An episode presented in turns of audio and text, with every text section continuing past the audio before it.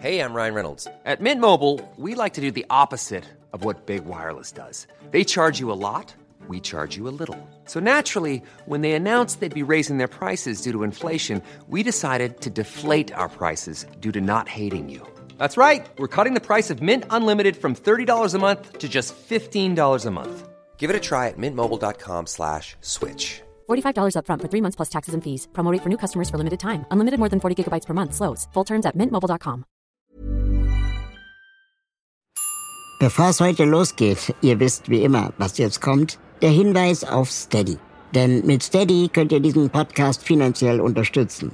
Mit einem kleinen monatlichen Beitrag helft ihr mir und dem Team, den Podcast Schritt für Schritt unabhängig zu produzieren. Jetzt unter www.im-aufzug.de informieren und UnterstützerInnen werden. SupporterInnen erhalten vorab Zugang zu neuen Folgen und werden namentlich im Podcast genannt. Diese Woche geht also der Dank an die UnterstützerInnen Vanessa, Janine, Maria und Julia. So, los geht's mit der Folge. So ausführlich über Aufzüge philosophiert haben wir während einer Fahrt wohl noch nie. Aber das wundert mich nicht. Meine heutige Gästin Ariana Barbouri kann abschweifen, als gäbe es keinen Morgen mehr. Ariana ist auf allen Plattformen witzig. Ob in ihren Instagram Stories oder im Podcast Endlich normale Leute mit Co-Host Till Reiners.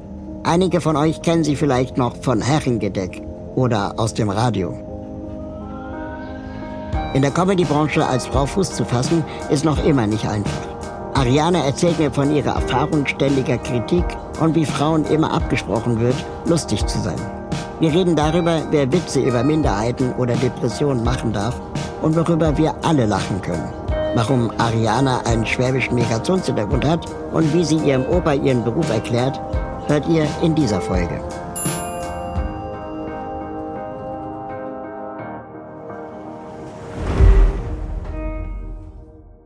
Die Tür geht auf und wer kommt rein? Ariana Baburi. Hallo, schön dich zu sehen. Freut mich sehr, dass du mein Gast bist heute. Freue mich auch. Gibt es eine Aufzugssituation, an die du dich erinnern kannst, die zumindest merkwürdig war, also das merkenswürdig? Ja, ich habe äh, tatsächlich sehr oft Angst im Fahrstuhl und mache deswegen auch, seit ich denken kann, Folgendes. Das hat mir nämlich mal jemand gesagt, oder ich habe es im Film gesehen. Ich gehe immer so ganz leicht in die Knie, weil ich habe...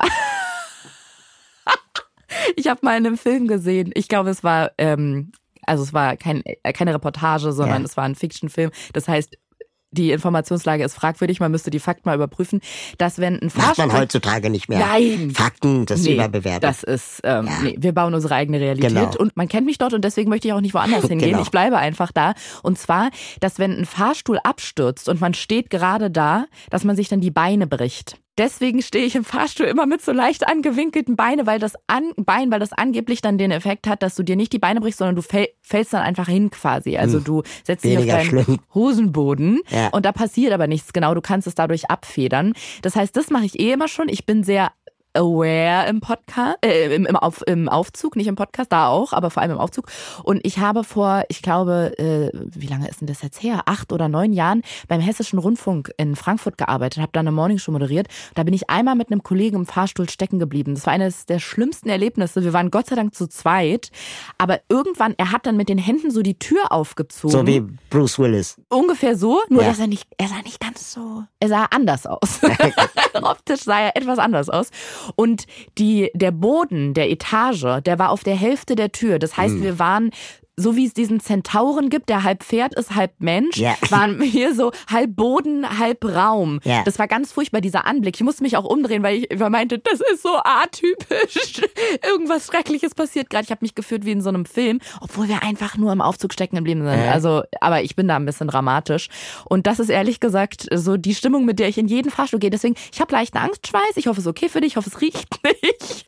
Aber ich ähm, bin froh, dass du hier an meiner Seite bist und guck mal, was jetzt die nächsten ähm, die nächste Stunde hier im Aufzug passiert. das finde ich ganz interessant, die Mai T, mhm. die ähm, war auch zu Gast und die ist ja Physikerin, nee, der Wissenschaftlerin, mhm. Chemikerin ist sie. Und ähm, wir haben uns sehr viel über Aufzüge unterhalten, mhm. daran erinnere ich mich. Und sie hatte auch so diese Idee, was wäre denn, wenn man hochspringt, wenn der Aufzug äh, abstürzt und man im richtigen Moment mhm. springt, ob man dann weich landen würde. Und nee, natürlich nicht, weil du hast ja die Geschwindigkeit ich weiß auch nicht genau, aber man hat ja die, trotzdem die Geschwindigkeit des Aufzugs.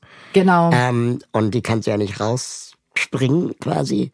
Dann habe ich ja aber erzählt, dass ich mal bei einem Aufzugshersteller zu Besuch war, die so eine Führung gemacht haben mhm. durch ihre Werkstätten. Und die haben erzählt, dass diese ganzen Horrorfilme, wo Aufzüge abstürzen, eigentlich totaler Nonsens sind. Mhm. Weil Aufzüge stürzen nicht ab weil die haben so viele Sicherungssysteme. Die Seile halten doppelt so viel Gewicht aus, als das Maximalgewicht ist. Mhm. Ähm, die Idee ist, wenn der Aufzug einigermaßen ausgelastet mhm. ist, dass du möglichst wenig Energie brauchst, weil sich das quasi ausgleicht mit diesem Gewicht. Und wenn du jetzt also alleine in diesem Aufzug bist mhm. und diese Betonplatte wiegt aber 200 Kilo, und irgendwas sollte kaputt gehen, dann fällst du nicht runter, mhm. sondern rast du nach oben, weil die Betonplatte schwerer ist als du.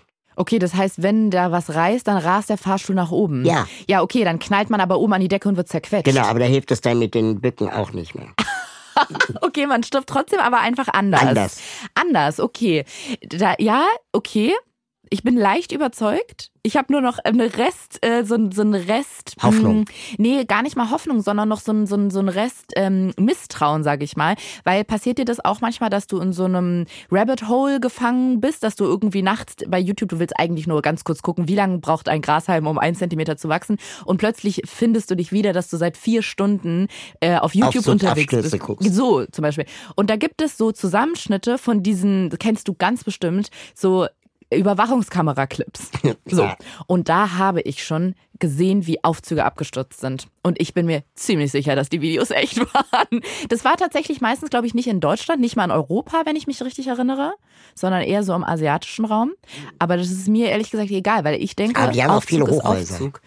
Ja, okay. Du meinst, die überwinden dann nochmal eine andere Strecke, die ja, und haben einfach potenziell mehr Aufzüge, als wir es hier brauchen. Aufzüge. Ja, siehst du, aber das heißt ja nur, dass die, die Wahrscheinlichkeit sich verringert. Wenn die mehr Aufzüge haben, heißt es, dann passiert es seltener. Aber ich kann ja in Deutschland der eine von eine Million. Äh 80 Millionen.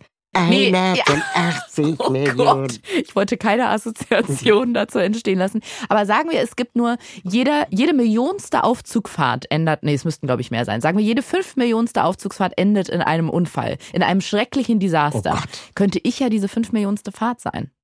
Also die Firma Schindler fährt eine Milliarde Menschen am Tag. Ja, das habe ich mal bei dir gehört, glaube ich. Ich glaube, es war bei dir im Podcast, da habe ich die Zahl gehört. Das ist absurd. ich frage mich immer, was macht ihr jetzt mit der Info? Also ja, damals hast du, glaube ich, sogar gesagt, die bewegen. Dass ja. die gesagt haben, die bewegen eine Milliarde Menschen. Das fand ich noch schöner.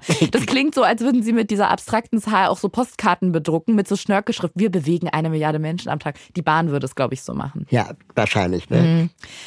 Ja, okay, also du hast mich ein bisschen überzeugt. Also ich habe es auch nicht äh, nachgeprüft, mhm. aus Gründen. Mhm. Aber ich finde es interessant, wie viel man über Aufzüge reden kann. Ja. Äh, obwohl es eigentlich so ein Ding ist, so ein Allerweltsding, das man mal eben so benutzt, ohne darüber nachzudenken. Aber ich finde, man hat ganz viele Geschichten zu Aufzügen, wenn man einmal drüber nachdenkt, ja. ne, weil man so oft sich da drin befindet und es, das ist ja wie so eine eigene kleine Welt, die da stattfindet. Also ich muss zum Beispiel, ich ertappe mich manchmal dabei, dass wenn ich in einem Aufzug bin, der jetzt nicht in meinem Haus ist, sondern ich bin, keine Ahnung, bei einer Behörde oder irgendwo und ich steige in diesen Aufzug rein oder bin auf dem Weg zu einer Arztpraxis und da stehen noch andere Menschen drin. Da ist die Stimmung ja so ernst und so angespannt, Immer. dass ich ganz oft kurz davor bin, laut zu lachen. Das ist dieses, wie Leute manchmal aus Versehen bei einer Beerdigung lachen, weil sie diese Angespanntheit nicht ertragen und dann aus Übersprungshandlungen in so ein ganz unangemessenes Verhalten reinrutschen. Und so ist es dann bei mir ganz oft, dass ich denke, fuck, nicht lachen jetzt. Einfach nur, weil fünf Leute im, im, im Anzug in einem Aufzug stehen. Und ja. ich daneben und denke mir so, okay, das ist das Unpassendste, was du machen könntest, bitte tu es einfach nicht. Und dann machst du es. Ich bin kurz davor, ich kann mich gerade noch so beherrschen, weil ich glaube auch, das ist, ähm, vielleicht kennst du das, wie heißt das nochmal? Es gibt da so einen tollen französischen Begriff, glaube ich, für. Manchmal also oder nee, ganz viele Menschen sind in so Situationen, dass sie zum Beispiel auf einer Brücke stehen oder Auto fahren und am Lenkrad sitzen und sie denken, scheiße, hoffentlich reiße ich jetzt nicht das Lenkrad rum oder hoffentlich springe ich jetzt nicht von der Brücke, weil mich irgendwas überkommt und ich wissen will, wie das ist. Ich habe lange gebraucht, wenn Leute mir das gesagt haben, bis ich verstanden habe, was sie meinen, weil ich dachte, wieso sollte man das tun? Aber ich verstehe es schon. Oder man schneidet was mit einem großen Messer und denkt, oh Gott, hoffentlich schneide ich mir jetzt nicht so einfach mal so in den Finger. Ja, oder was wäre eigentlich, wenn das jetzt passieren Genau, würde? exakt. Ja. Und ich glaube, das ist das, was bei mir im Kopf abgeht, wenn ich in diesem Aufzug stecke, dass mein Körper, der will es irgendwie so ein bisschen wissen. Ja, ja, der voll, will so, was voll. macht die Alte, wenn sie jetzt, wenn wir sie jetzt einfach dazu zwingen, mitten im Aufzug wie so, wie so eine Gestörte zu lachen. Und ähm, ja, ich Voll. glaube, mein, mein, mein äh, Unterbewusstsein möchte mich überlisten. Bis jetzt war ich aber stärker. Ähm, ich habe mal äh, mir vorgenommen, ich habe es noch nicht umgesetzt, aber ich habe mir mal vorgenommen, wenn man mich fragt, wo wollen Sie hin im Aufzug, zu sagen, egal wohin, ich werde überall gebraucht. Oh, das finde ich toll. Einfach so als Treppenwitz. Das finde ich wirklich toll. Ja. Und dann am besten aber auch so an der Person dann vorbei und Genau. weg in die Ferne. Und weg in die Ferne. Ja. Also wenn der, der Fahrstuhl schon offen ist, sonst Ja. ist blöd, dann würde man einfach Oder, gehen. oder auch so, so Sätze sagen wie, Sie werden sich sicherlich fragen, warum ich Sie alle hierher gerufen habe. Gut. Aber man muss dann natürlich auch damit mit der, ähm, mit der Resonanz klarkommen, die wahrscheinlich halt einfach zero ist. Also es wird Ja. wahrscheinlich, alle werden dich nur angucken, als wärst du bekloppt und es wird nichts passieren. Es muss auf jeden Fall anschlussfähig bleiben. Ja, ja. Weil wenn das dann irgendwie so dann in so einem schlechten Witz verpufft, das ist auch das Schlimmste. Du bist ja Comedian. Wie gehst du damit um, mit dieser Angst, dass die Leute vielleicht nicht lachen können? Mm, Die ist tatsächlich relativ groß. Ich glaube, das ist auch einer der Gründe, warum ich nicht mehr Stand-up-Comedy im klassischen Sinne mache. Ja.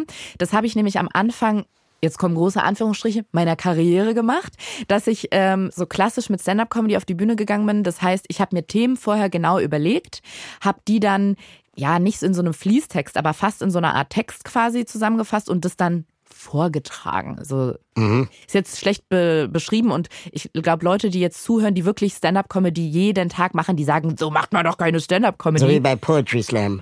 Dann auch so Ähm, komisch betont immer. ja, da machst du es aber tatsächlich so, also habe ich das zumindest wahrgenommen, dass in den meisten Fällen die Leute, die Poetry Slam machen, lesen es wirklich ab. Also Ja. die haben ja sogar den Text auf der Bühne noch Aber mit. auch so theatralisch. Ja, genau. Ja. Da kommt dann diese Betonung dazu. Und wenn du einmal im Leben im Dann Fahrstuhl standest und, und. ja, Ja. hast diesen Zettel und wenn du dann liest und wenn du dann stehst und wenn du dann gehst, dann fragst du dich, oh Gott, okay, alles klar, Leute, ich hab's verstanden. Ihr wollt mir was vom Zettel vorlesen. Stand-up-Comedy ist so ein bisschen freier, Ja. aber trotzdem hast du ja meistens diesen, diese, ich sag mal, den Themenkomplex, über den du sprechen möchtest, den bunten Blumenstrauß an Themen, das Potpourri schon vorbereitet und weiß relativ genau, wo es hingeht.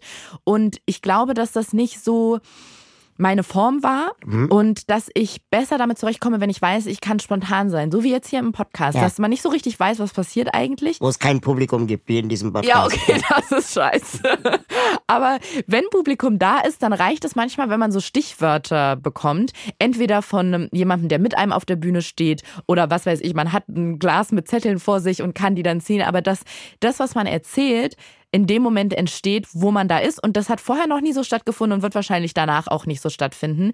Und das hilft mir auch, über so Momente hinwegzukommen, wenn die Leute nicht lachen oder wenn das Publikum was nicht witzig findet, mache ich ehrlich gesagt entweder einfach schnell weiter oder ganz oft reite ich dann genau auf diesem Punkt auch rum, weil das ist für mich einfacher, dass ich dann sage, ach, darüber könnt ihr nicht lachen. Alles klar, okay, also nichts mehr über Kinder, habe ich verstanden, da seid ihr empfindlich. Damit kann ich irgendwie besser umgehen, als ähm, so stur dann so mein, mein Stiefel weiter durchzuziehen. Aber ist es so, dass Publikum, Pu- Publiki, Publikum Publikae? KE natürlich. KE. Publik KE ähm, so unterschiedlich sein können von Bühne zu Bühne? Ja. Von Bühne zu Bühne, von Tag zu Tag auch, auch wie das Publikum zusammengestellt ist, wenn es mal mehr Männer sind oder mehr Frauen. Und ich glaube, Aber dass die dann gar nicht lachen? na, gar nicht lachen ist selten, aber es ist dann, kann schon passieren, dass, sagen wir, da sitzen 300 Leute und da so zehn lachen dann so hinter vorgehaltener Hand. Ja, genau, so ein bisschen. Dann merkst du, uh, dann, das, aber das thematisiere ich dann meist auch und sag so, ah, das mögt ihr also nicht so gerne. Witze über Kinder heute nicht, okay. Wenn man, weil da hat man manchmal so Schwachstellen erwischt oder wo Leute dann in dem Moment nicht drüber lachen können. Ähm, ja. Bist du, also ich habe ja einige Comedians auch hier im Podcast gehabt und ich stelle immer ähnliche Fragen, merke ich, aber dir würde ich jetzt die Frage andersrum stellen. Bist du freier als Frau mit Migrationshintergrund auf Comedybühnen? Hast du mehr Witzpotenzial, als wenn jetzt, sagen wir mal, keine Ahnung, ein El Hotzo einen Witz machen würde? Ah, ich hätte erst gesagt nein, aber jetzt, wo du mir so ein, ähm, ein, ein, ein Beispiel gibst, an dem ich mich abarbeiten kann, würde ich tatsächlich sagen ja. Ich glaube einmal, weil ich eine Frau bin und dieser Migrationshintergrund, ähm, ich würde nicht sagen, dass es, dass beides jetzt Freikarten sind, aber ich glaube, dass die Leute auch befreiter oder freier lachen können, wenn auf der Bühne jemand steht, der einen Witz macht und der gehört dieser Gruppe an, sage ich jetzt mal ganz blöd. Also ich glaube, ich oder nee, ich glaube nicht, sondern ich weiß es. Ich kann, wenn jemand auf der Bühne steht, der keine Behinderung hat und äh, der macht Witze über Behinderte oder über RollstuhlfahrerInnen oder wie auch immer. Felix Lobrecht. Ah, ich kann da, ich, es fällt mir sehr schwer da irgendwie, weiß ich nicht, ich habe da wie so eine innere, innere Hemmung, dass ich denke, ich kann da gerade nicht drüber lachen, weil ich das Gefühl habe, ich lache als Nicht-Betroffene über einen Witz, den jemand macht, der auch nicht betroffen ist, über jemanden, der betroffen ist, der aber gerade gar nicht hier ist. Ja. Und weiß ich nicht, es fühlt sich für mich irgendwie falsch an und unfair und nicht richtig. Und ich kann mir deswegen aber im Umkehrschluss vorstellen, dass Leute, die im Publikum sitzen, befreit lachen können, wenn ich Witze mache über sei, also ich weiß nicht, ob das jetzt so oft vorkommt, aber nehmen wir, tun wir einfach so, Menschen, die einen Migrationshintergrund haben, sagen wir, typische afghanische Onkel oder so. Ja. Ich glaube, dass die Leute einfach befreiter lachen können, wenn ich das mache, als wenn Hotzo das macht. Ja, gutes ja. Beispiel, genau. Und deswegen, ähm, stimmt, du hast recht. Ich glaube, dass ich über manche Themen oder Themengebiete gar nicht so nachdenke, weil ich einfach denke, ja klar kann ich das sagen. Also wieso soll ich jetzt nicht Witze über afghanische Onkel machen können? ja. ja. Stimmt. Weil es Männer sind. Ja.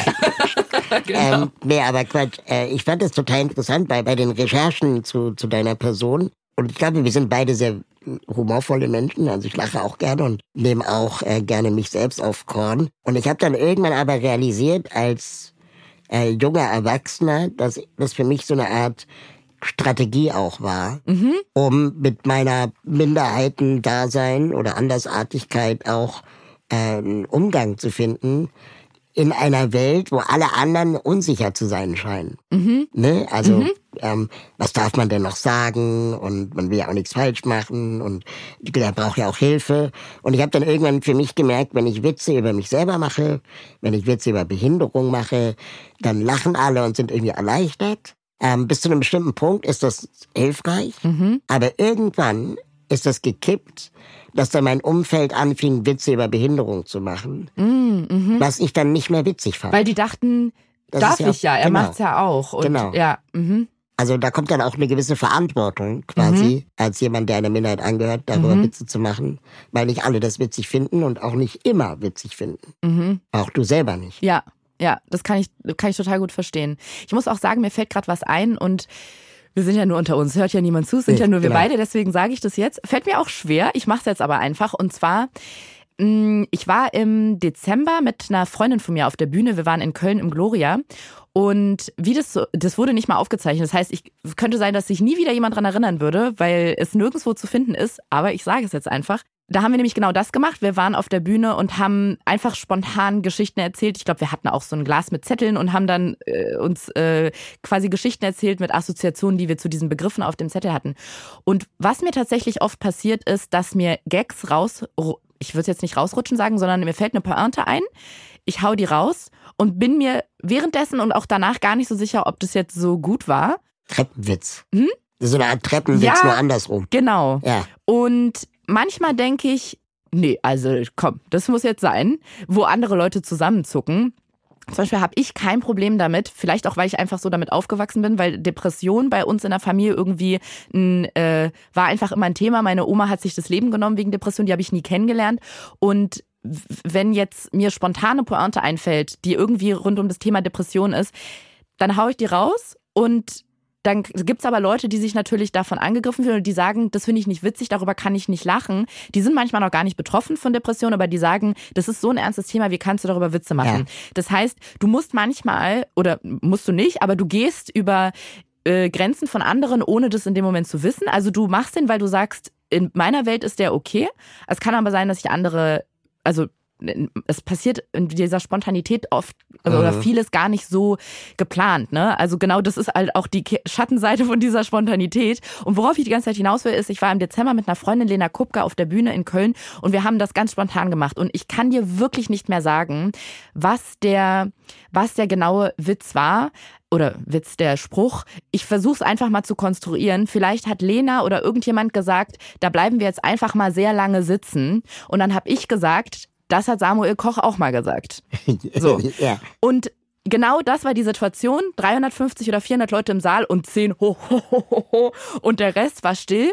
Und das ist dann exakt der Moment gewesen, wo ich gedacht habe, Technisch fand ich den Witz okay, aber irgendwie fühle ich mich jetzt, dachte ich, meinte ich auch selber so, ja, ja, hm, weil ich, das war genau das. Ich habe, ich bin nicht betroffen die Leute im Publikum sind nicht betroffen und ich habe jetzt quasi eine Pointe gebracht auf Kosten von jemandem, der nicht da ist, ja. als Außenstehende. Ja. Und obwohl ich den Witz irgendwie in dem, der ging glaube ich ein bisschen anders, aber so in die Richtung. Und ich fand ihn in dem Moment gut, weil die Pointe irgendwie überraschend war und gepasst hat, aber es ging auf Kosten von jemandem und ich bin in diesem Kreis eigentlich nicht drin. Und da hader ich sehr mit, mit ja. mir. Ja. Aber das ehrt dich ja, dass du da quasi auch so eine Art Selbstreflexion machst. Weil es gibt auch Comedians, die sagen, ja wieso, da saß jemand im Rollstuhl im Publikum und der hat auch gelacht. Und dann denke ich so, ja, ja, aber es ist auch nur einer und trotzdem vielleicht nicht ja. immer alles okay. Es gibt ja auch Frauen, die gegen die Gleichberechtigung von Frauen sind. Ja. Äh, oder gegen die Frauenquote. Und es gibt wahnsinnig viele Leute, dem begegne ich oft, die dann sagen, das N-Wort zu sagen ist doch völlig okay, weil ja. ich habe einen schwarzen Kumpel und der findet es okay. Genau, so, ja, wer ist denn dein Kumpel? So, ja.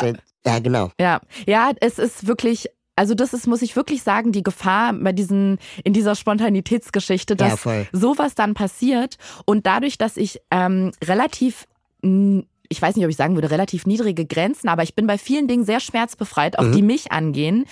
Und halt, also Depression ist auch ein Thema, was mich betrifft. Und trotzdem bin ich da zum Beispiel so, da können meinetwegen alle drüber Witze machen, weil das für mich einfach kein Thema ist, wo ich sage, da müssen sich aus meiner Sicht Leute zurückhalten, weil ich, ich kann drüber lachen, mich betrifft's und ich mache trotzdem Witze drüber. Und ich glaube, dass in meinem Unterbewusstsein sich das dann manchmal verselbstständigt und dann mache ich so einen Witz ja. mit dieser Samuel Kochpointe und merke dann, oh, warte mal, aber nur weil ich sage, ich find's okay, obwohl ich von Depression betroffen bin, ja. dass andere darüber Witze machen, heißt es jetzt noch nicht, dass ich sagen kann, ja wieso, Witze über RollstuhlfahrerInnen sind doch völlig in Ordnung, weil ähm, ich kann ja auch über Depressionen lachen. Ja. Ja, genau, das ist dann manchmal so der falsche Schluss, den man mhm. zieht, ne? Ja. Ähm, gibt es denn, du hast ja gesagt, dass du in Berlin geboren bist, ähm, trotzdem wirst du permanent gefragt nach deinem afghanischen Migrationshintergrund, ja. der dann äh, reininterpretiert wird. Gibt es denn etwas Afghanisches in dir, das du lebst und hast und, und regelmäßig machst? Sehr gute Frage, weil dadurch, dass ich in Deutschland geboren bin, aufgewachsen bin und immer hier gelebt habe, noch nie in Afghanistan war, habe ich natürlich mit der Kultur, dem Land und den Menschen an sich gar nicht so viel Berührungspunkte. Ja. Meine Familie väterlicherseits, die sind bis auf einen einzigen Onkel alle in Afghanistan geboren und auch größtenteils aufgewachsen. Und das ist für mich auch manchmal krass im Kopf zu vereinbaren, dass ich denke, ich fühle mich zu einem, zum größten Teil deutsch und nur zu einem sehr kleinen Teil irgendwie afghanisch. Aber ein so großer Teil meiner Familie hat zu so einem großen Anteil afghanische Wurzeln. Das ist manchmal ganz, ganz schwierig für mich zu so im Kopf übereinzubekommen, dass ähm, wenn ich an Kindheit denke, denke ich an was ganz anderes, als wenn die an Kindheit denken und wo sie zur Schule gegangen sind und wie sie zur Schule gegangen sind. Und so richtig im Alltag oder in meinem Leben gibt es kaum was, also ich koche nicht afghanisch, ich kleide mich nicht afghanisch. Also es gibt ja so traditionelle Kleidung, die haben meine Verwandten mir früher oft mitgebracht. Die habe ich als Kind gerne so zum Verkleiden benutzt, weil ja. die so wahnsinnig tolle, farbenfrohe, schillernde Kleidung haben. Ähm, und ich habe diese kleinen Spiegelchen geliebt. Da sind immer so kleine, wie so kleine Spiegel mit eingenäht. Die Voll aufwendig. Ja, wirklich. Ja. Ist unglaublich. So eine, eine Tasche, ähm, also so, so, eine typische afghanische Tasche mit wie viel Ornamenten und Stickereien und Verzierungen. Und wir gehen alle zu Zara und kaufen ja, wirklich und kaufen für 15 Euro im Sale. Ja, herzlichen Glückwunsch. Nee, genau. Und deswegen gibt's aber bei mir so im Alltag relativ wenig. Also mit meiner Oma ähm, spreche ich viel Persisch. Aber. Also die Sprache ist dir dann doch mitgegeben worden. Ja, das schon, genau. Okay. Also wir sind zweisprachig aufgewachsen, meine Schwester und ich, weil das unserem Vater wichtig war, dass wir die Sprache so mitbekommen.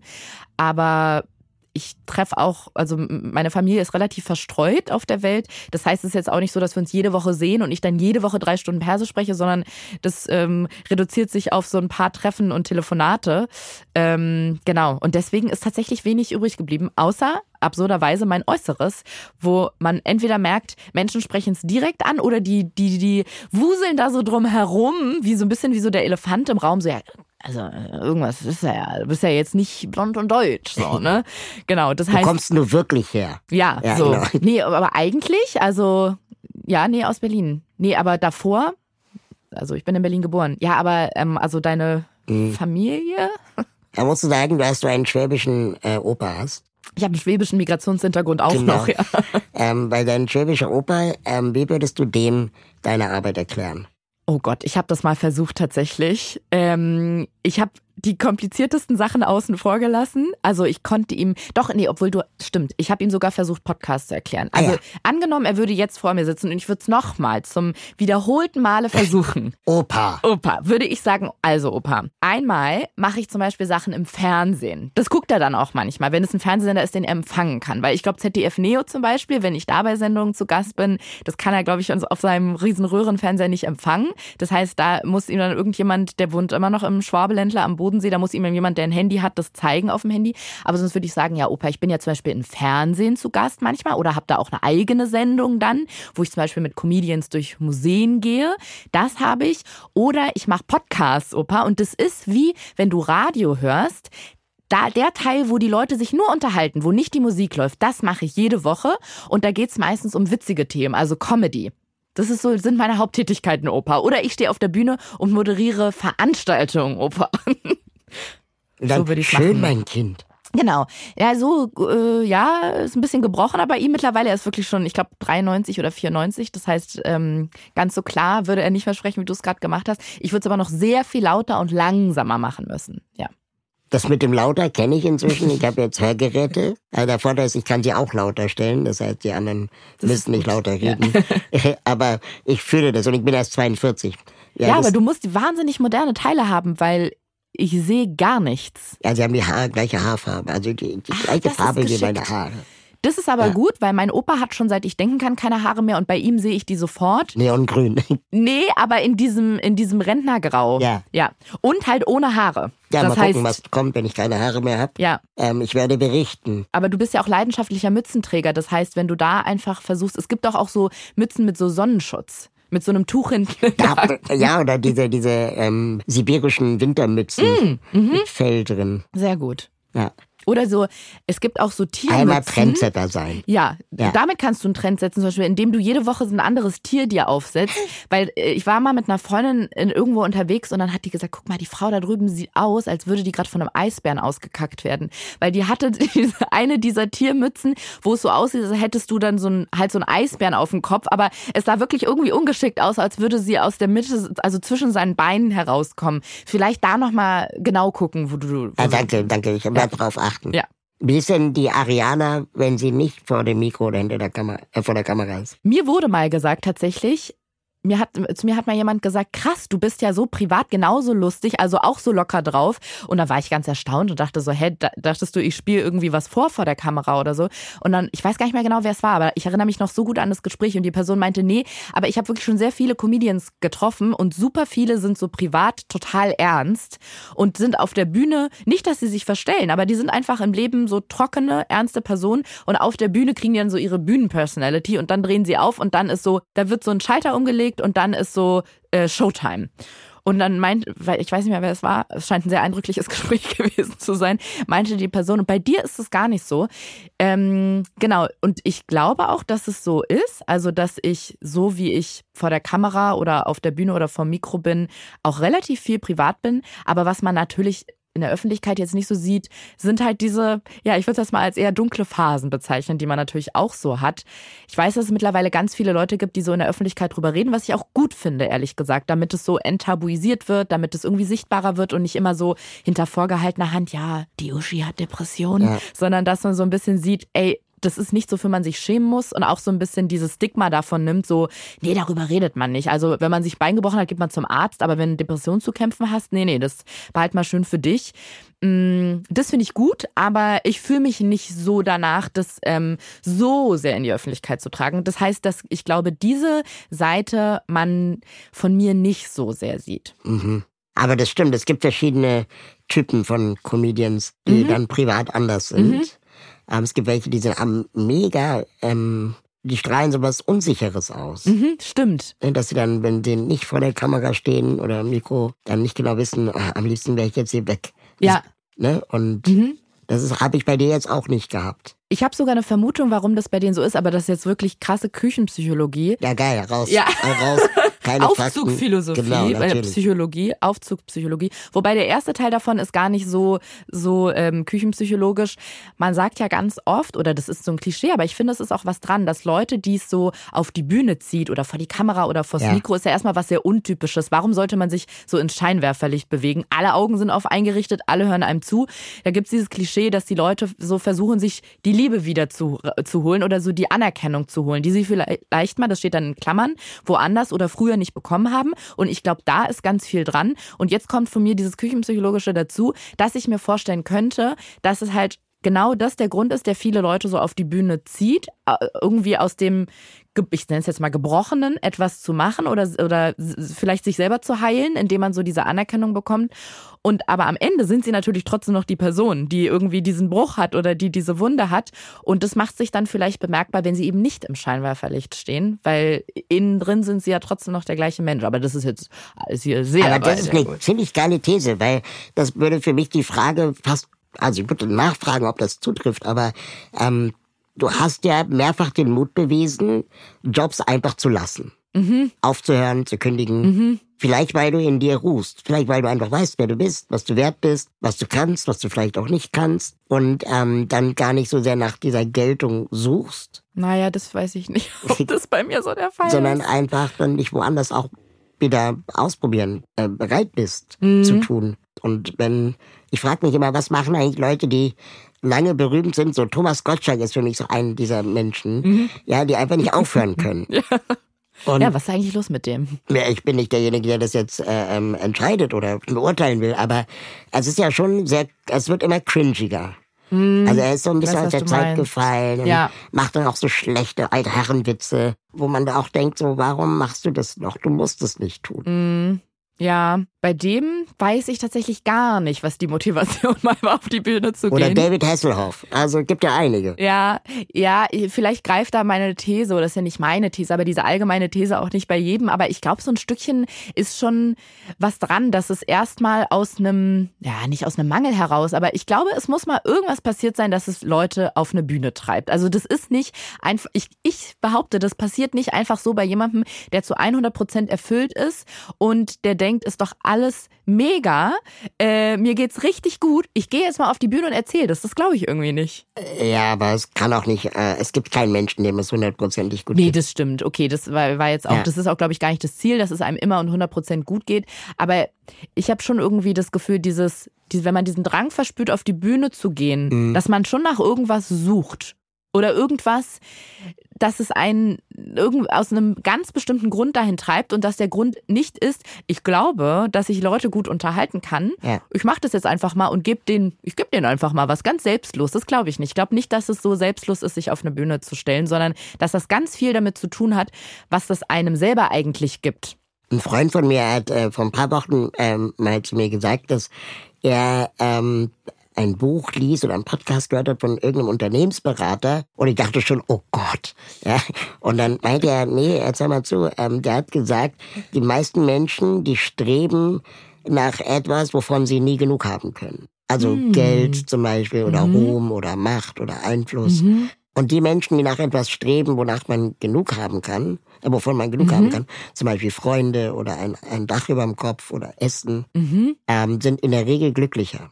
Sehr weiser und interessanter Punkt. Ich überlege gerade mal, was es da so gibt. Ja, könnte was dran Krass, sein. Oder? Ja, weil es keinen so kein natürliches Limit gibt, Genau. so ein bisschen, ne? Ja. Und du kannst nicht äh, zu viel, also irgendwann gibt's zu viele Freunde, weil dann sind es Ja. keine echten Freunde oder engen Freunde. Mhm. Irgendwie so, ich habe mal gehört, zwischen fünf und zehn enge Freunde. Ja.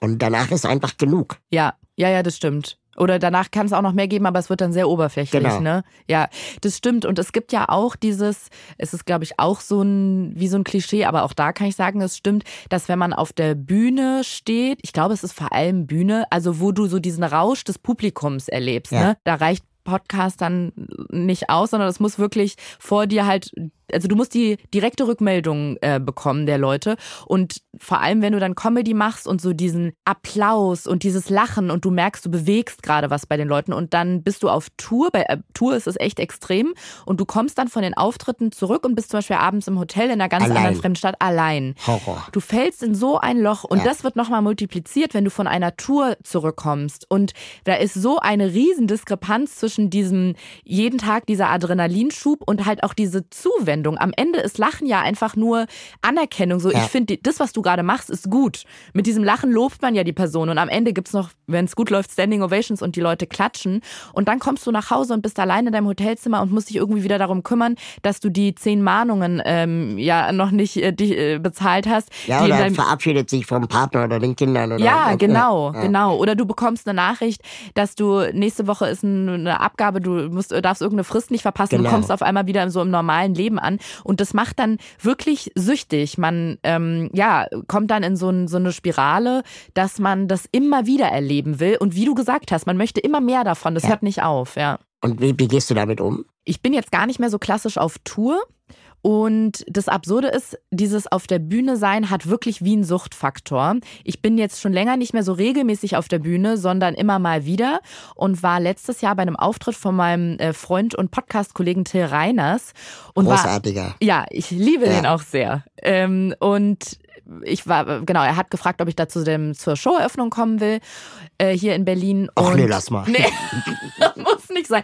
Till, ich kenne dein Programm auswendig. Wir sprechen jede Woche anderthalb Stunden. Es reicht jetzt Ja, langsam. ich habe alle deine Witze gehört. Ja, wirklich. Ich Reicht kann, jetzt. ich kann sie schon erzählen. Warum soll ich mir die jetzt von dir nochmal angucken?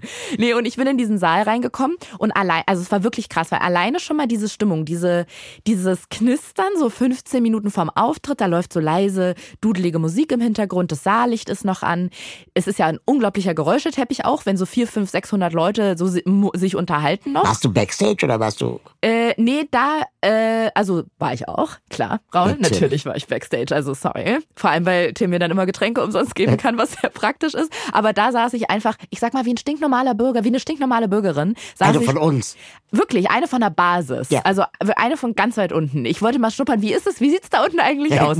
Dann saß ich mit meinem Freund dort im Publikum. Wir haben darauf gewartet, dass es losgeht. Wir waren im Gegensatz zu heute, da bin ich zu spät gekommen, es tut mir immer noch herzlich leid, waren wir da vorbildlich früh und saßen also zehn Minuten vor Showbeginn da und der Saal hat sich so immer mehr gefüllt und ich habe in mir hat sich so eine Aufregung breit gemacht. Ich wollte am liebsten auch auf die Bühne. Ich war kurz davor, Till zu fragen, ob ich nicht ihn noch in der zweiten Hälfte supporten soll oder so, weil es mich wirklich auf die Bühne gezogen hat.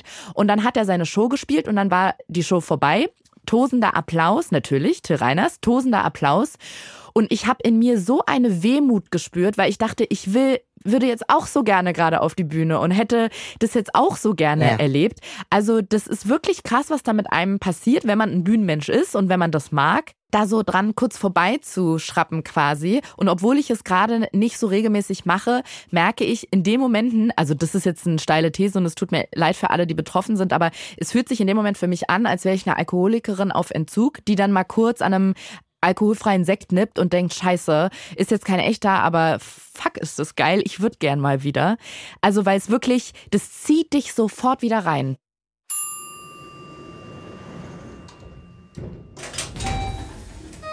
Gleich geht's weiter. Wenn du diesen Podcast unterstützen möchtest, dann kannst du das mit einem kleinen monatlichen Beitrag tun. Im Gegenzug kannst du aktuelle Folgen vorab hören. Und du wirst, sofern du das möchtest, hier im Podcast auch namentlich genannt. Alle Infos findest du auf raul.de-aufzug. Ende der Servicedurchsage.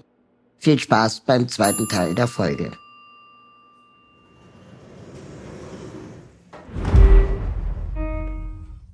Gibt es denn etwas, wo es dir die Sprache verschlägt? Bei der Comedy? Oder auch privat, also wo du sagst irgendwie, boah, du hast meine Geschichte erzählt mit deinem Ex-Chef beim Radio. Mhm. Das fand ich richtig gruselig. Ja. Ähm, wenn du die genau mal erzählen magst, musst du aber nicht. Ja, es zielte natürlich auch äh, genau wieder auf dieses Bühnending ab. Ne? Witzig, ich habe mir gerade vorgestellt, ich erzähle jetzt 20 Minuten eine Geschichte und dann guckst du mich so an und sagst so am Ende der 20 Minuten, ach krass, ja, aber die Geschichte meinte ich nicht.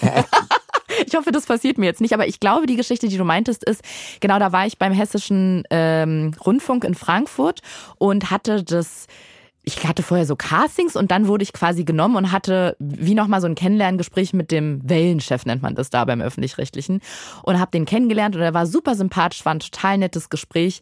Und dann sagt er am Ende, darf ich dir eine Frage stellen? Und wenn man sowas fragt, ist ja immer schon, denkt man so, ah, was mein. kommt jetzt? Ja, genau. Ja. Entweder du stellst sie einfach, oder du stellst sie nicht. Aber vor allem, darf ich dir eine Frage stellen? Wer sagt da nein? Also, ja. und vor allem dann kommt aber meistens ein Hammer, wo ich mir dann denke, ja gut, das, die Verantwortung hättest du jetzt eigentlich selber dir überlegen müssen, ob du die nehmen, übernehmen willst oder nicht. Aber gut, gib sie mir. Weil dann kann man am Ende schön sagen, ja, du hast doch gesagt, ich darf dir eine Frage stellen. Also habe ich gesagt, ja, was möchtest du denn wissen? Ich kann ja mir dann immer noch überlegen, ob ich sie beantworten will oder nicht. Und dann meinte er, darf ich wissen, wie dein Verhältnis zu deinem Vater ist?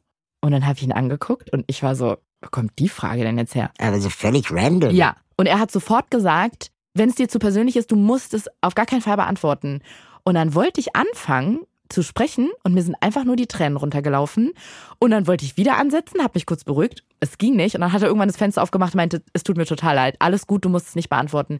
Und wir haben dann auch nicht weiter drüber gesprochen und ich habe dann da zwei oder drei Jahre gearbeitet. Und ganz am Ende, ich habe dann da gekündigt und bin zurück nach Berlin und dann hatten wir unser Abschlussgespräch und dann habe ich gesagt, jetzt muss ich dir noch mal eine Frage stellen. Wieso hast du mich das damals gefragt, als wir uns kennengelernt haben? Wieso hast du diese Frage gestellt? Und vor allem, woher wusstest du, dass du da irgendwie in so ein, ähm, in so ein Minenfeld reintrittst, ja. ohne dass ich äh, das ist so ein Thema, was ich ansonsten in der Öffentlichkeit jetzt nicht so weiter besprechen würde, genau. Aber ähm, genau. Und dann hat er gesagt, erstmal ist es für Menschen sowieso schon ungewöhnlich, sich so wie wir es auch schon besprochen hatten, ne, in so ein Scheinwerferlicht zu stellen auf eine Bühne ist relativ untypisch. Das ist eigentlich eine Situation, die man nicht so gerne hat. Alle gucken auf einen, gucken genau, was du sagst. Und dann noch den Druck zu haben, jetzt Leute zu unterhalten, muss ja nicht immer zum Lachen bringen sein, aber einfach nur, die in irgendeiner Weise zu berühren oder den, den einen, guten Abend oder Nachmittag zu mhm. bereiten. Mhm. Das ist eine relativ äh, untypische Situation. Und in der Schule sind die meisten ja schon beim Referat halten super aufgeregt und denken, Voll. oh Gott, ja. ich will nicht vor der ganzen Klasse Aber die kriegen es auch nicht beigebracht in der Schule. Nee, das stimmt. Zeit Muss ich auch sagen. Da wird man so ins kalte Wasser genau. geworfen. Genau. Ne? So, ja, nächste Woche halten alle Referat über Lieblingshaustier, aber mehr kriegt man da irgendwie nicht genau. so an die Hand ähm, äh, äh, gebracht. Genau.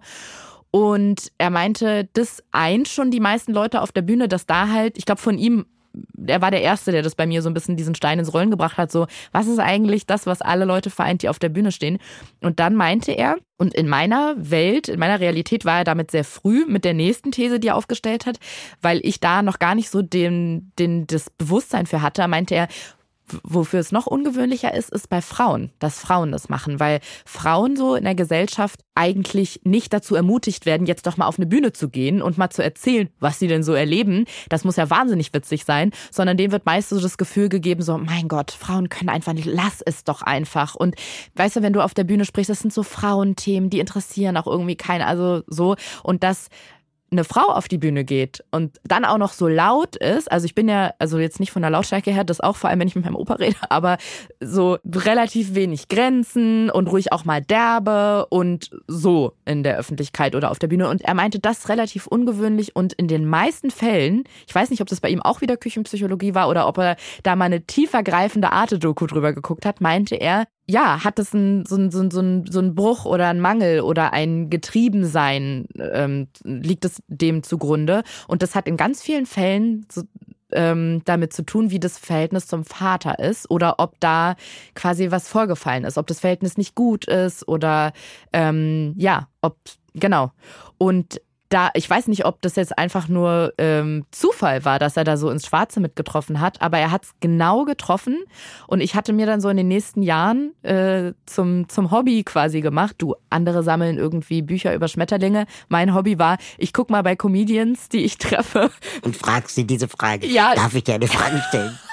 Das wäre, glaube ich, ein krasser Psychomove, wenn ich das ja ab jetzt immer machen würde. Aber vielleicht mache ich es mal auch einfach, weil, hey, warum soll mein Chef das nur machen dürfen und nicht ich?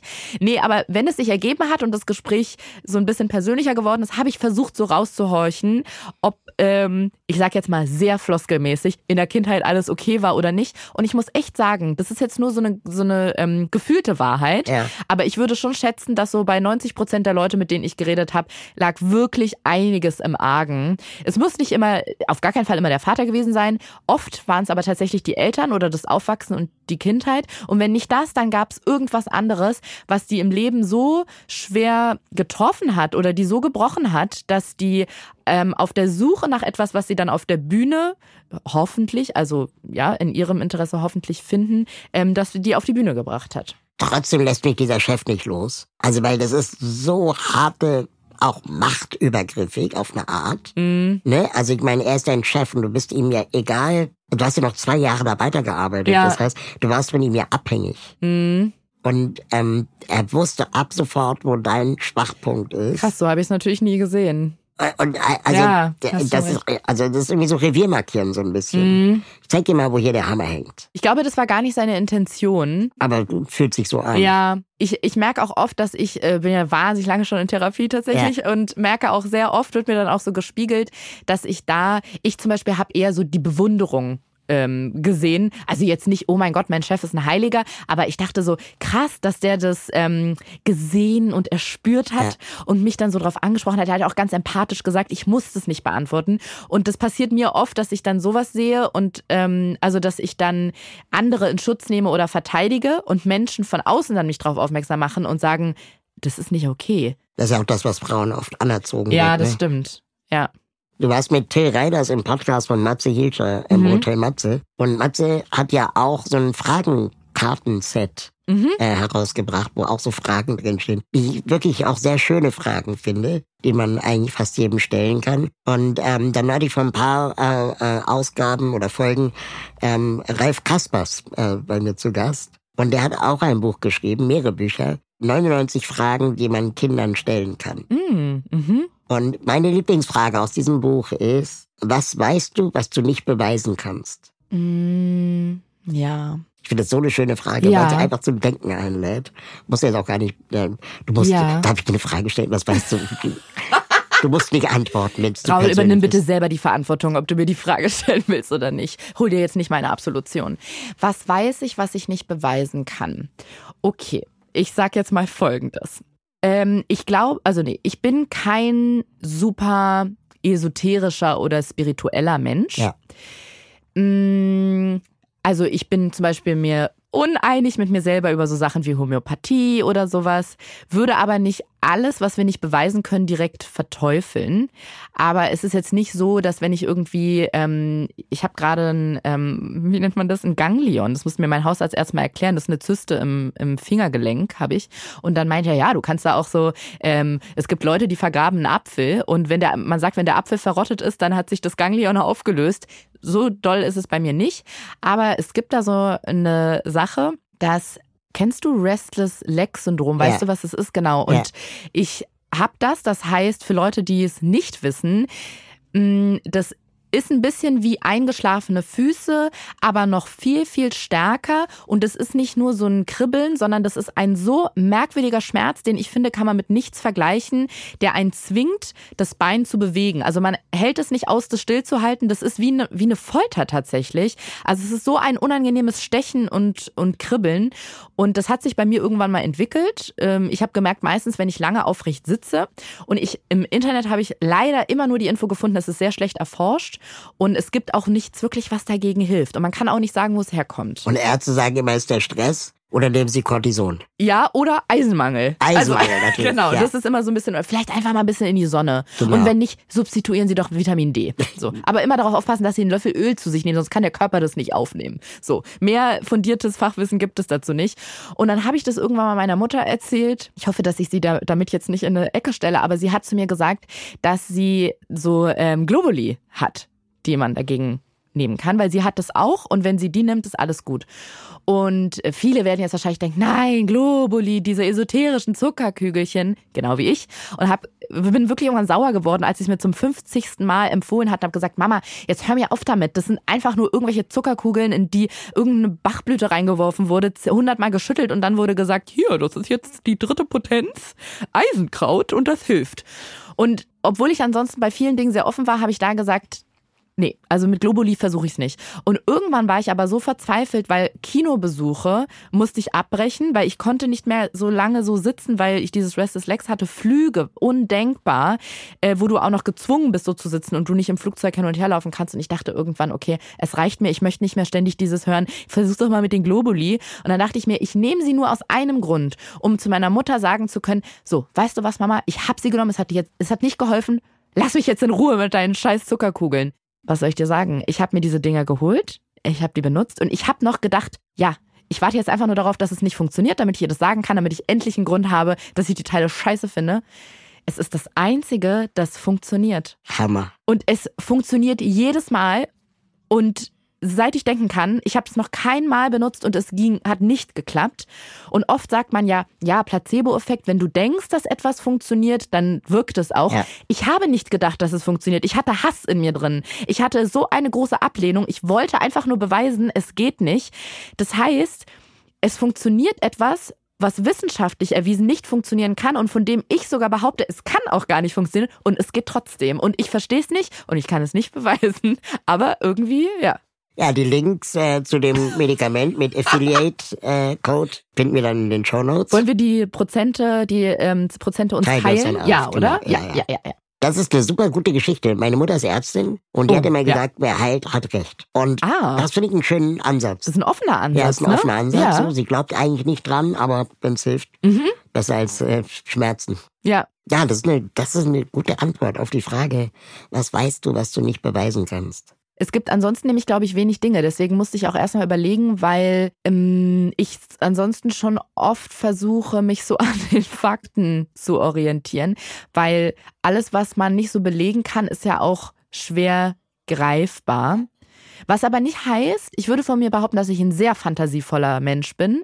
Ich habe auch schon ganz früh als Kind, ich wollte mir unbedingt von meiner Tante vor der Schule lesen und schreiben beibringen lassen, weil ich hatte so viele Geschichten und Ideen im Kopf und ich wollte Bücher schreiben. Ich habe natürlich jetzt mit sechs noch keine Bücher geschrieben, aber ich konnte vor der Schule dann lesen und schreiben, damit ich meine Geschichten aufschreiben konnte. Und ich ich würde schon behaupten, dass ich ein sehr fantasievoller Mensch bin, aber für mich gibt es halt einen Unterschied, ob ich jetzt eine Geschichte über Drachen schreibe und in meiner Fantasie der über Häuser fliegt und sich dann noch in einen Hund verwandelt und äh, dann am Ende auf einer Zauberschule irgendwie der Direktor wird, oder ob ich wirklich glaube, dass es das gibt und dass es passiert. Und da mache ich den Unterschied, mhm. ja. Wir haben ja ganz kurz schon über, über Gender gesprochen und über das Thema, ja, was Frauen äh, vielleicht auch bei, ja, beigebracht bekommen von ihrer Umwelt oder Familien. Hm, was mir immer wieder auffällt, und ich muss mir an die eigene Nase fassen, ist, dass Männer Podcasts starten. Mhm. Ne? So, das ist irgendwie so ein Ding. Und ähm, du hast ja auch mehrere Podcasts am Laufen.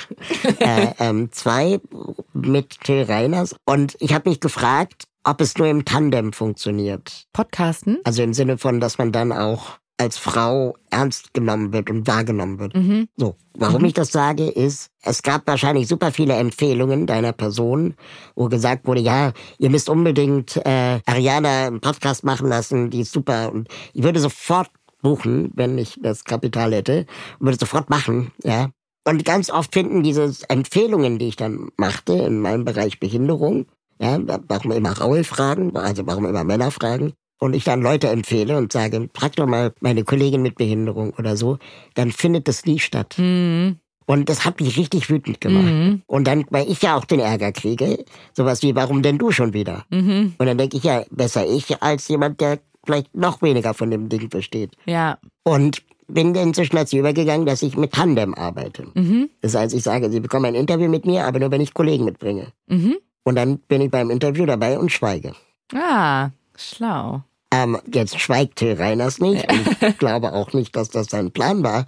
Aber ich finde es schade, dass es nur über so trojanische Pferdfunktionen irgendwie zur Sichtbarkeit führt. Und wenn wir dann so einen ehemaligen ARD-Chef haben, der einfach sagt, dass es äh, eigentlich ähm, äh, keinen weiblichen Kai Pflaume gibt, Warum ist Kai Pflaume eine Messlatte? Und mhm. ist es mhm. vielleicht auch gut, dass es Kai Pflaume gibt? Erlebst du das auch in deinem, in dem Betrieb, in dem du unterwegs bist? Ja, ganz toll. Also mit Till war das so, dass wir eine Weile befreundet waren und ich immer zu ihm gesagt habe, aber ehrlich gesagt mehr so blöd dahin gesagt, Mann Till, ich finde deinen Humor so toll und wir haben uns auch immer so gut verstanden. Irgendwann im Leben will ich mit dir nochmal ein Format haben, egal was es ist. Und als wir dann mit Herringedeck aufgehört haben, habe ich irgendwann zu Till gesagt, weißt du was, hast du nicht Lust mit mir einen Podcast zu machen? Es hatte aber tatsächlich gar keinen strategischen Hintergedanken, sondern es war einfach, ich habe einen Podcast beendet, hatte ein halbes Jahr keinen Podcast gemacht und konnte mich jetzt irgendwie so neu aufstellen und positionieren und hatte das mit Till ja schon immer im Hinterkopf. Das heißt, es war tatsächlich keine Strategie dahinter, aber natürlich ist es genau, wie du gesagt hast oder so angedeutet hast oder gefragt hast, ähm, dass immer noch Frauen so ein wahnsinnig großes Problem haben, stattzufinden, sichtbar zu sein, Fuß zu fassen. Also es beinahe täglich stolper ich da irgendwo drüber, sei es jetzt ein Ankündigungsplakat von so einer Mixed Show. Also Mixed Show heißt, man hat ein, ein Comedy-Event und da treten fünf Comedians und Comedians auf, aber ich brauche es eigentlich gar nicht gendern, weil es super oft so ist, dass äh, da einfach fünf, die Fotos von fünf Männern drauf sind. Und mittlerweile Social Media wird es schön sichtbar, finde ich. Ist ja auch ähm, nicht nur schlecht, dass jeder im Internet kommentieren kann und alle aus ihren Löchern rauskommen, schreiben ganz, ganz viele drunter, wow, habt ihr mal wieder keine einzige Frau gefunden, die Comedy macht? Das kann eigentlich gar nicht sein. Das sieht man immer wieder. Und was ich auch beobachte, und das macht mich so wütend, ich weiß, dass es viele in der Medienbranche gibt, die sagen, nee, es ist nicht so und Frauen sollen sich da nicht so anstellen. Aber es ist so, wenn man das vergleicht wenn Männer Fernsehsendungen bekommen und die fangen damit an und man guckt sich eine Folge an und nicht nur ich subjektiv, sondern viele andere Menschen denken sich auch, oh, da ist noch ein bisschen Luft nach oben. Da gibt es so ein paar Leute, die drunter schreiben, pff, hat mich jetzt nicht so abgeholt und eine Armee kommt sofort, die sagt. Tommy Schmidts erste Sendung war gar nicht so gut im Vergleich zu denen später, muss man sagen. Ja. Nein, also ich glaube, es würde der Aber bei Tommy war es ehrlich gesagt ähnlich. Ich habe nämlich die, ähm, die, äh, ich war sehr viel später zu Gast, aber habe, ähm, also bei ihm bei Studio Schmidt, aber habe auch nach den ersten zwei Folgen die Kommentare gesehen, so, oh, das ja, ist aber schwach, ich, genau. genau. Und dann kam diese Armee aber von Leuten, also die war wirklich, das waren so äh, gefühlt waren es so fünf äh, KritikerInnen gegen eine riesige Masse von Leuten, die sagt, ey, ey, ey, jetzt gib dem doch mal Zeit. Also der muss doch auch erstmal im Fernsehen ankommen. Der hat das noch nie gemacht. Jetzt lass den doch erstmal, der muss sich doch erstmal finden auch. Genau. Mein Gott, bei der ersten Sendung rummeckern, was ist denn mit euch los? Wenn man sich jetzt mal die Kommentare anguckt unter Videos, wenn Frauen eine Sendung haben, wenn ja, Frauen auf der. Bühne stehen, kommen, ja, die werden ja. zerrissen mit einer Bösartigkeit. Äh, noch nie eine lustige Frau gesehen. Was macht die auf der Bühne? Und das soll wer sein? Interessiert keinen, was die Alte labert. So ist es dann unter den Videos. Was, du das schreiben? Ja.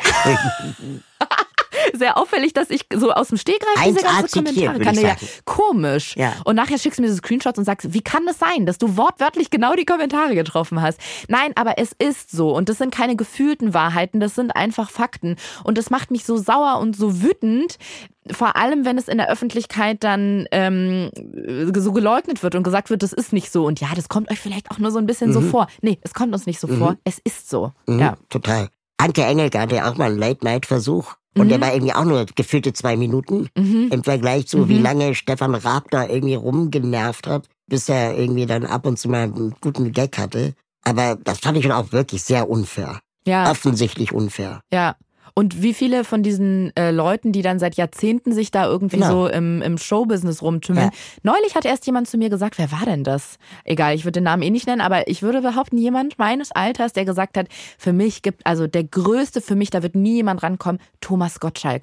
Und ich saß da und dachte so, also ich verstehe es einfach nicht, weil äh, das ist so aus der Zeit gefallen und ich kann verstehen, dass man da, das verstehe ich total, dass man nostalgische Gefühle hat. Hallo, wir haben auch jeden Samstagabend Wetten das zu Hause geguckt. Ich würde das über Günther ja auch sagen. Ah ja, das kann ich verstehen. Ja, der hat irgendwie noch ein paar Sympathiepunkte mehr, ja. ne? Genau, aber ich kann es verstehen, dass man da so nostalgische Gefühle und vielleicht hat so Kindheitserinnerungen an Thomas Gottschalk hat. Aber es werden auch immer wieder dann so Leuten, die seit Jahrzehnten sich da irgendwie schon rumtummeln, Sendeplatz gegeben, wo ich denke, ey, könnt ihr da nicht mal irgendwie Le Leute nachrücken lassen auch und denen eine Chance geben? Ja. Und es kann doch auch, es kann einfach nicht sein, dass dass es keine witzigen Frauen gibt. Die sind da. Ja, klar. Ja, aber denen wird A, oft keine Bühne gegeben, also denen wird kein Platz eingeräumt. B, werden die so unfassbar viel schärfer kritisiert als ihre männlichen Kollegen. Das ist wirklich absurd.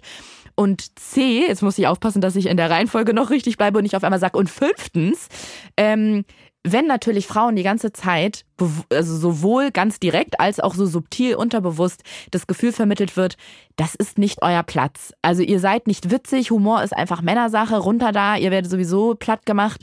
Ja, welche Frau traut sich denn da noch zu sagen, ich mache jetzt einen Comedy-Podcast, Ja, ich toure voll. jetzt mit einem Programm? Also Voll. ja. Und es zeigt ja auch, also es ähm, gibt ja großartige Comedians. Ich mag das Wort Comedian nicht, weil das irgendwie so gekünstelt klingt, Mhm. aber vielleicht muss ich mich daran gewöhnen.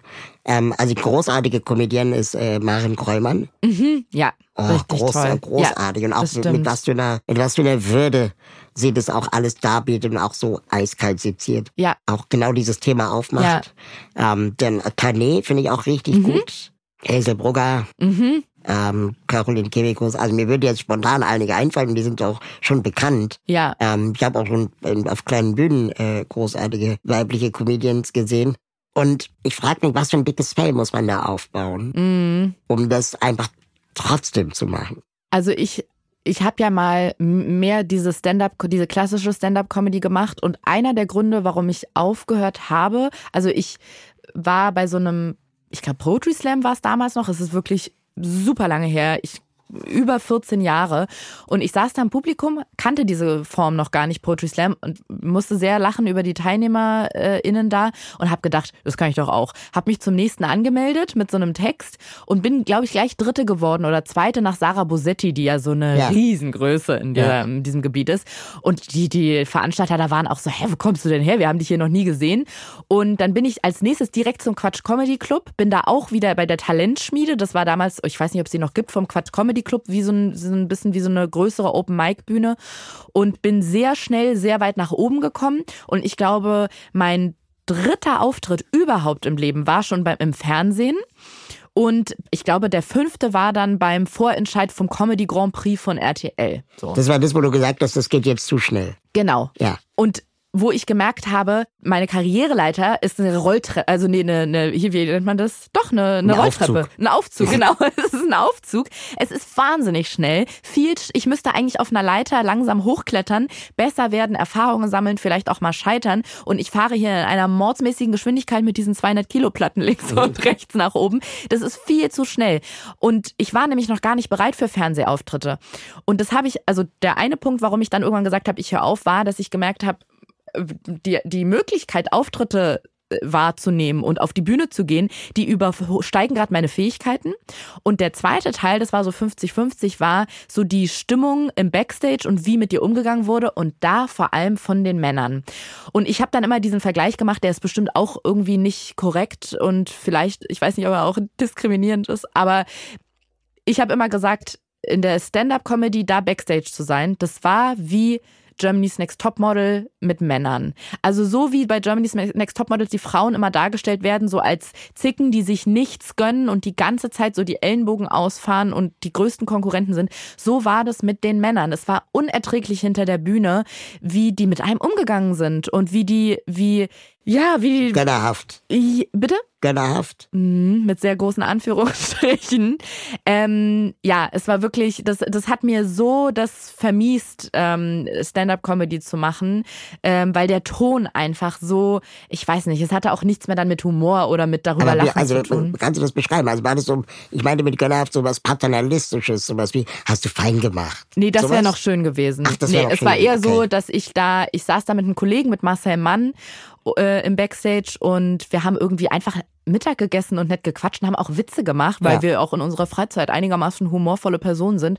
Und dann war da einer daneben, der gesagt hat, wow, versucht ihr jetzt hier Backstage lustig zu sein? Und ich habe erst gedacht, das wäre ein Oh. Scherz und habe den so dem zugelacht, bis er dann, bis ich gesehen habe, dass er einem anderen so mit dem Ellenbogen rein und so, guck mal, wie sie da sitzen und versuchen jetzt hier lustig zu sein. Und das war nur eine Situation an einem Tag und ich hatte meistens pro Auftritt mehrere. Und da war mal ein Kollege, der ist irgendwann rausgegangen und ich habe mich mit dem ganz gut verstanden. Wir hatten uns so zwei, dreimal auf so Veranstaltungen getroffen. Da meinte ich, wo gehst du denn hin? Da meinte er raus. Willst du mitkommen? Da meinte ich, ja klar. Dann bin ich so mit ihm rausgegangen. Dann meinte ich, wolltest du Mittagessen gehen? Und er so, nee. Ich so, und wo gehen wir jetzt hin? Er so, ich muss da einfach mal raus, da ich ertrag das nicht mit den Typen da. Und das war wirklich, ich weiß es nicht. Vielleicht habe ich auch einfach sehr schlechte äh, Tage. Also nee, ich glaube nicht, dass ich schlechte Tage nee, erwischt habe, sondern es ist wahrscheinlich. Ja, wahrscheinlich waren ja. das echt die Situationen, die öfter passieren. Ja. Fuck. Ja.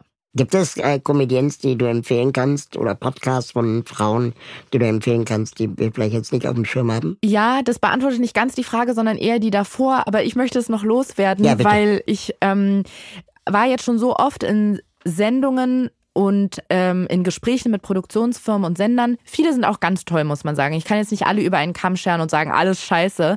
Aber es ist schon wirklich oft so gewesen, dass ich in die Gästewahl mit einbezogen war. Und ich habe dann Kolleginnen empfohlen oder habe gesagt, ich moderiere die Sendung, ich hätte zum Beispiel gerne Julia Becker, ich hätte zum Beispiel gerne Lena Kupke oder Tané.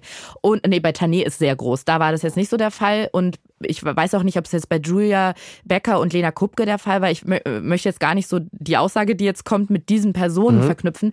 Aber ganz oft wurde gesagt, hat nicht genug Follower auf Instagram. Und dann saß ich da und meinte, aber die ist super, die ist mega witzig, die hat jetzt noch keine 150.000, aber das sind dann trotzdem irgendwie Kolleginnen gewesen, die, keine Ahnung, zwischen 15 und 40.000 FollowerInnen auf Instagram haben und wo dann gesagt wurde, ist zu klein. Und das hat mich so sauer gemacht, weil ich dachte, Mann, ey, ist ein Henne-Ei-Problem jetzt. Bitte? Aber du kommst ja nie an den Punkt. Ja, ja, genau. Und vor allem, wir sagen ihm die ganze Zeit, oh, es kommen keine Frauen nach, keine jungen Gesichter. Wo ich mir denke, wenn ihr immer nur die Großen haben wollt, wie könnt ihr euch denn gleichzeitig dann über die, die, ähm, die, die Auswirkungen beschweren, wenn ihr die Ursache nicht ändert? Also, wie könnt ihr denn immer wieder das Gleiche machen und dann erwarten, dass was anderes passiert? Wie könnt ihr denn immer wieder nur die großen Namen einladen und vor allem dann auch sehr oft nur männlich besetzen ähm, und auch nicht divers und dann aber sagen, ja, scheiße, irgendwie sind wir gar nicht divers. Und dann denke ich mir, ja, wenn ich euch jemanden vorschlage, der noch nicht die Mega-Reichweite hat und auf jedem Fernsehsender eine eigene Sendung hat,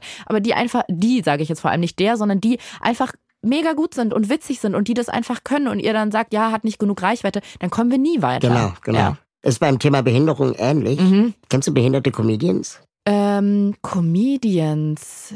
Nee, behinderte Comedians tatsächlich nicht. Es gibt ähm, einen Poetry Slammer, den ich neulich gesehen habe, äh, Toby Cap, mhm. der ähm, ist äh, gehörlos. Mhm. Ähm, und dann gibt es ähm, Martin Fromme, mhm. Moderator, früher beim MDR gewesen, mhm. hat einen Arm und macht Comedy. Aber es gibt sehr wenige, das stimmt. Ich glaube, dass ich auch manchmal ehrlich gesagt da so eine Unsicherheit habe. Es gibt, also es gibt äh, Einträchtigungen oder Behinderungen, wo ich ja. sage, das ist für mich klar erkennbar. Ja.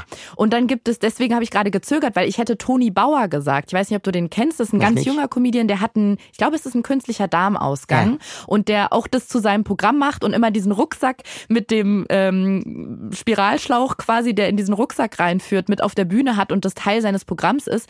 Und sage ich jetzt auch ganz offen, da bin, habe ich so eine Unsicherheit, dass ich nicht weiß, ist das eine Behinderung, ist das eine Krankheit, wie... Äh Wahrscheinlich kann die Krankheit zu einer Behinderung führen, mhm. situativ. Mhm. Ähm, weiß nicht, vielleicht hat er einen Ausweis, aber vielleicht empfindet er das nicht als ja. Behinderung. Ja. ja, aber bei Toni Bauer weiß ich das zum Beispiel und... Ähm, Kennst du noch Karl Josef? Ja, ja. Den habe ich Stimmt. mal auf einem Privatsender mhm. gesehen. Mhm. Ähm, auch fand ich ein junges Talent, mhm. großartig, finde ich auch äh, gut. Äh, ich hoffe, er kommt auf Bühnen, mhm. die, die ihm zustehen. Natürlich ja. auch, auch wieder ein junger Mann, aber ja. immerhin mit Vielfaltsmerkmal. Mhm. Ich habe mich vor einer Weile mit Christina Vogel, kennst du die ehemalige mhm. Bahnradsportlerin, habe ich mich unterhalten und habe gesagt, habe auch ihr extra Disclaimer quasi vorher, meinte Christina, das kannst nur du oder in unserem Zweiergespräch, ja. in unserem Dialog nur du beurteilen. Ich möchte mir das nicht rausnehmen, aber ich habe das Gefühl, dass es viel besser wird, was so Sichtbarkeit angeht, ähm, auf ganz viele ähm, Gruppen oder Minderheiten bezogen, die in der Öffentlichkeit mhm. irgendwie so ausgeschlossen werden. Nimmst du das auch so wahr? Ich habe das Gefühl, dass es immer mehr so aus diesem, nicht Tabuzone, aber mhm. aus diesem, ja, nee, das sehen wir nicht, das nicht so, hat nicht so Platz in unserer Gesellschaft, dass wir da immer mehr rauskommen. Und dann hat sie gesagt, ja, ein bisschen vielleicht, aber ehrlich gesagt nicht so viel, wie es müsste. Und da habe ich auch gemerkt, dachte ich, ach krass, ja, da muss ich mich dann, muss ich dieses Gefühl, was ich habe, zurückstellen, weil das kann man nicht als Außenstehender beurteilen. Und nur weil ich das Gefühl habe, ach doch ja, Toni Bauer war meiner Sendung zu ja. Gast, finde ich richtig gut, dass sich da so ein bisschen was bewegt. Wenn dann aber Christina Vogel zu mir sagt, nee, also bisschen hier und da, aber ehrlich gesagt noch nicht genug, dann ist das für mich in der Wahrnehmung viel wichtiger und aussagekräftiger, als wenn ich das sage. Ähm, oh Gott, ich könnte so viel dazu sagen. ähm, ich versuch's mal äh, in Kurzfassung, weil wir sind bald mit dem Aufzug angekommen. Mhm. Ja, wir werden auch langsamer, merke ja, ich. merke es ja. auch, aber Mhm. sehr langsam, Mhm. langsamer. Ja. Also äh, ich gebe Frau Vogel recht. Und zwar, ich habe manchmal das Gefühl, und da weiß ich nicht, inwieweit das ein subjektiver Eindruck ist, ich habe manchmal das Gefühl, dass inzwischen Frauen als Vielfalt gefeiert werden, Mhm. obwohl es eigentlich eine Gleichberechtigung sein müsste. Und ähm, dann sieht man jetzt vielleicht irgendwie öfter mal Kaya Jana. Ja, da macht dann aber auch immer die gleichen Witze über InderInnen.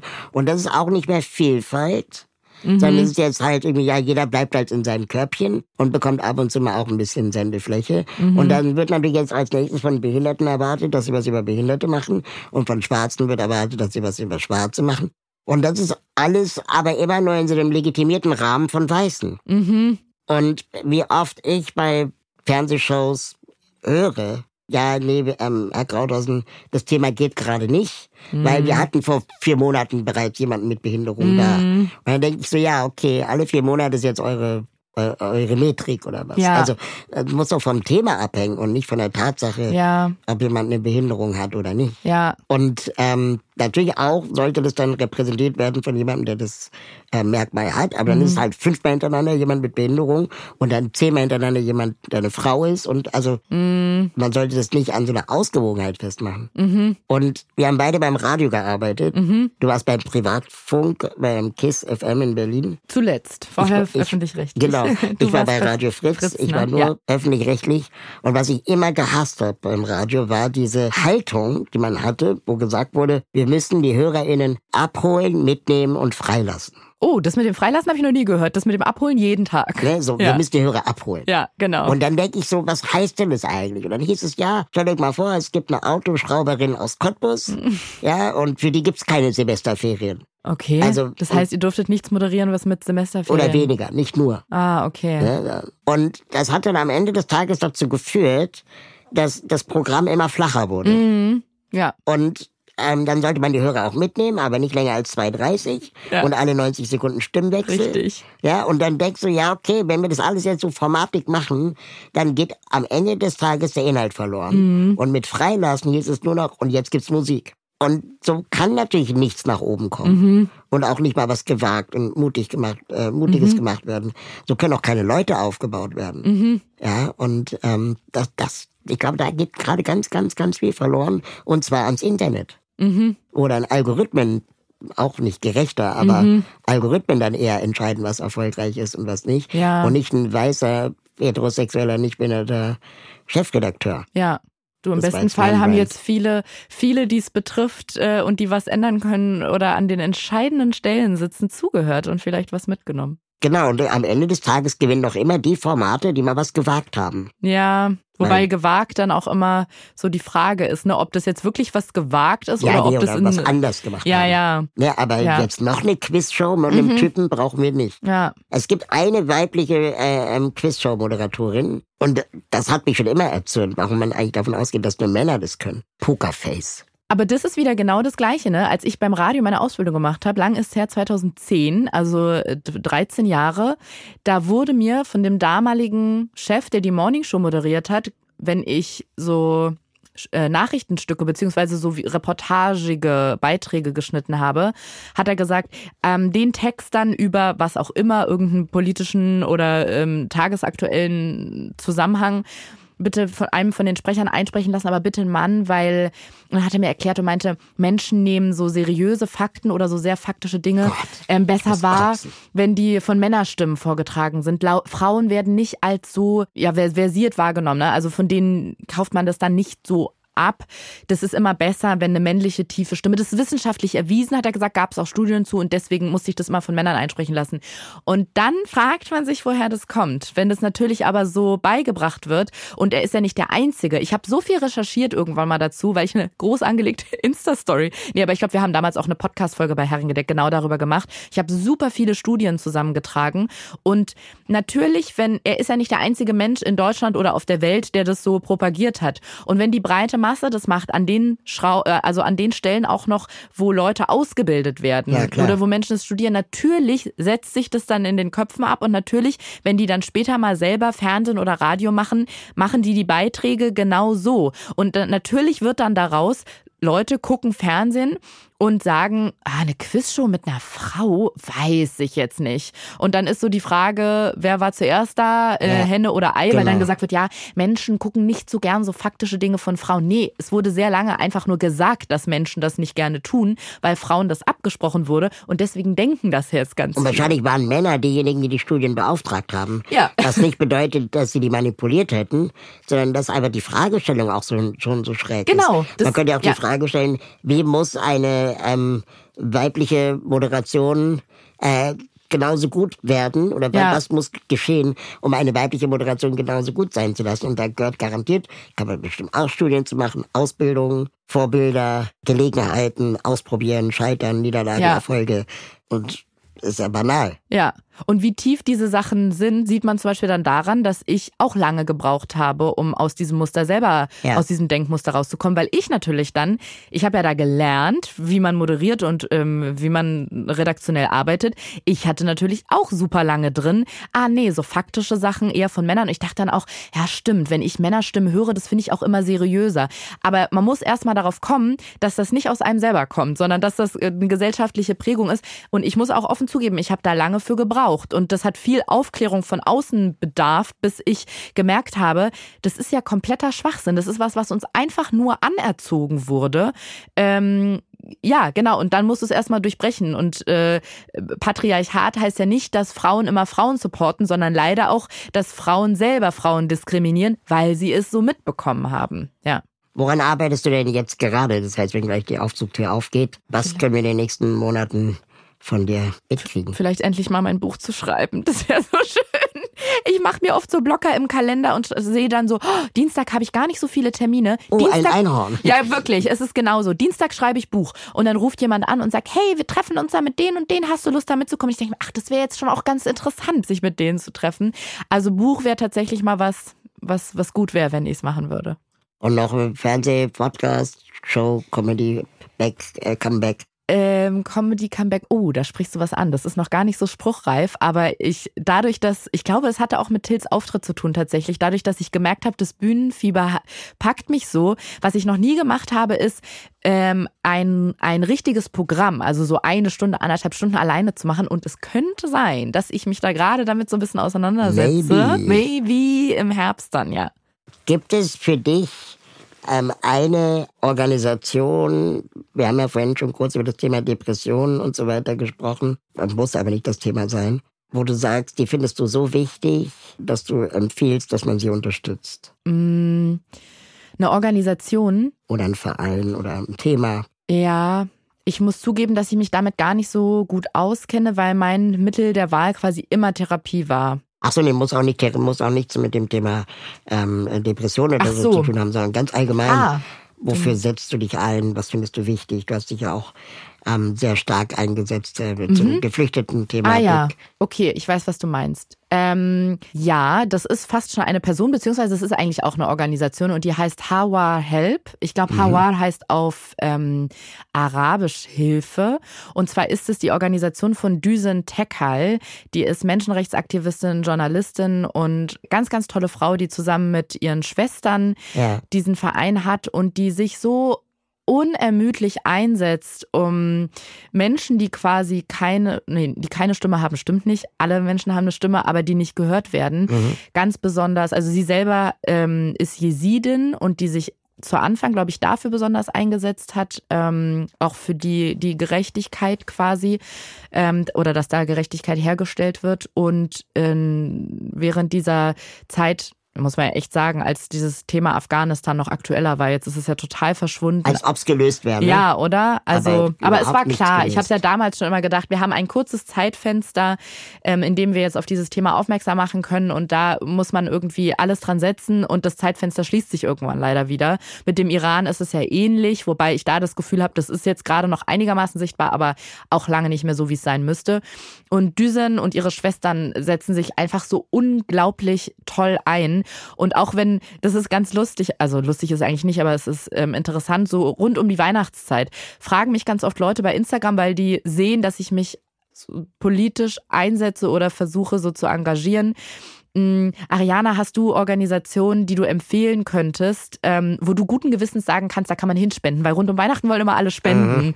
Und Düsens Verein ist oder Organisation ist da immer eine der ersten, die ich nenne, weil ich sag, also die sind einfach so toll und leisten so wichtige Arbeit. Und ähm, ja, genau.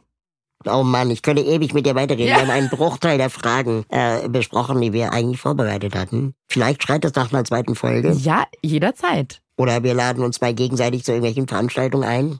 Ich habe dir ein kleines Gastgeschenk mitgebracht. Also du bist ja die Gästin, aber ich habe dir ein Geschenk mitgebracht. Und das übergebe ich dir nachher und bedanke mich sehr, dass du da warst. Es war eine sehr schöne Aufzugfahrt mit dir. Ich bin auch froh, dass ich nicht, um die, äh, die Situation hier unterbrechen zu müssen, an einer ganz unpassenden Stelle gelacht habe. Ähm, du müsstest jetzt eigentlich noch zu mir sagen, was war einer deiner, deiner Gags? Meiner Gags? Ja, einer deiner, wo du meintest, das ist der Spruch, den du im Aufzug eigentlich gerne mal bringen würdest. Ach so, ja, ähm, einmal war dieser Gag, ähm, äh, alle Knöpfe drücken und dann sagen, ähm, äh, jedes Stockwerk verdient es, gesehen zu werden. Und damit tschüss. Danke fürs Mitfahren. Wenn ihr mögt und euch diese Folge Spaß gemacht hat, bewertet diese Folge bei Apple Podcast, Spotify oder wo auch immer ihr zuhört. Alle Links zur Folge sowie die Menschen, die mich bei diesem Podcast unterstützen, findet ihr in den Show Notes. Schaut da gerne mal rein. Wenn ihr meine Arbeit unterstützen möchtet, würde ich mich freuen, euch bei Steady zu begrüßen. Mit einer Steady-Mitgliedschaft bekommt ihr exklusive Updates von mir und die Gelegenheit, mich zweimal im Jahr persönlich zu treffen. Im Aufzug ist eine Produktion von Schönlein Media. Ich freue mich auf das nächste Mal hier im Aufzug.